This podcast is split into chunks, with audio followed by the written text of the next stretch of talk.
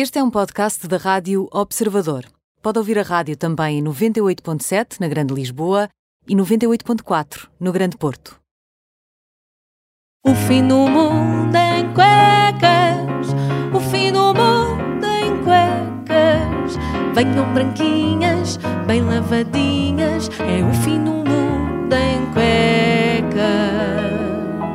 Olha, vamos falar-nos de um falecimento dramático. Vais falar da, da vocalista dos Roxette, é isso? Uh, podia ser, podia ser. Fiquei mesmo muito triste com a notícia da- do falecimento da vocalista dos Roxette. Eu, escutei muita música dos Roxette quando era adolescente e fico Também muito eu. triste, muito, muito triste por saber que os adolescentes agora nem sequer sabem o que é que é o Roxette. Quem é? Uh, Quem exato. eram? Fazem-me sentir muito velho. Eles tinham aquela música muito famosa dos, dos sem-abrigos. Eu gostava muito dessa música. Qual música dos Sem-Abrigo? Uh, é- é- não, queres ouvir? Põe lá um bocadinho aí.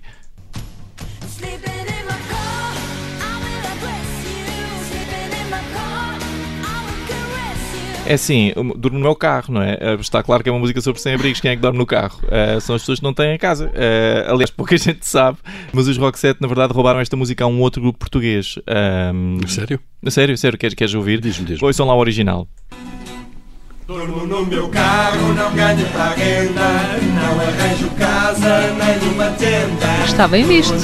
Aí está, aí está. A prova. A Aí prova está a que prova. Sim, sim, sim. Tra- Traduziram muito bem os Roxette. Não, os Roxette traduziram bem, sim, sim, sim. Eu acho que não, não foi perfeito, mas, mas sim, não, não.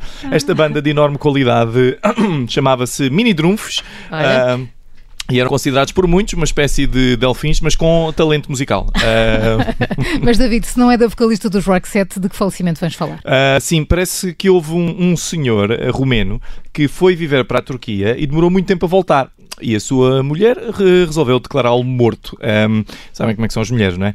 Ah, até aqui tudo bem. Ahm, só que o senhor não estava morto, de facto. E então foi ao tribunal refilar, porque isto a brincar a brincar está morto, tem imensos inconvenientes. Ahm, Eu confesso que nunca passei por isso. mas, mas eu imagino, não é? Eu imagino. Ah, para uma pessoa ter um, e pedir um seguro de vida deve ser dificílimo.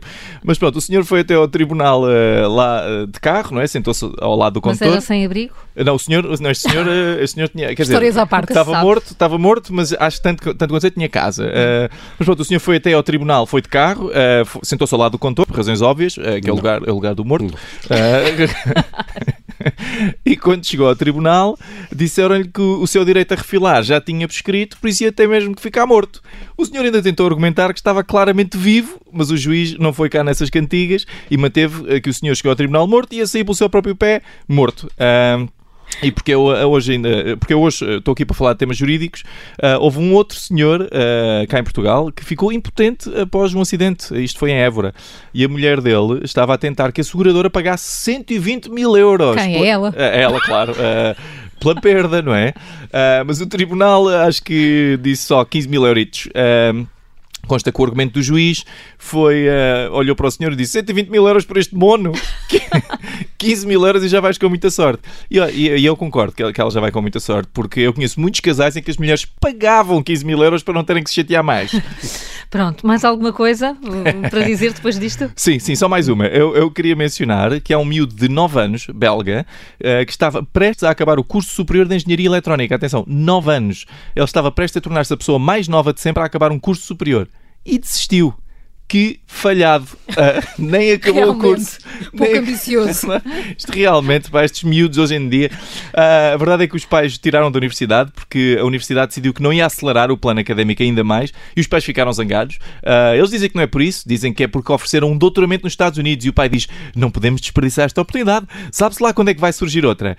A criança tem 9 anos e está quase a acabar uma licenciatura. Vão haver outras oportunidades de doutoramento, ok? Não parece que, a universidade, que as, as outras universidades vão estar a dizer o quê? Já tem 11 anos, ah, não queremos cair velhadas a estudar.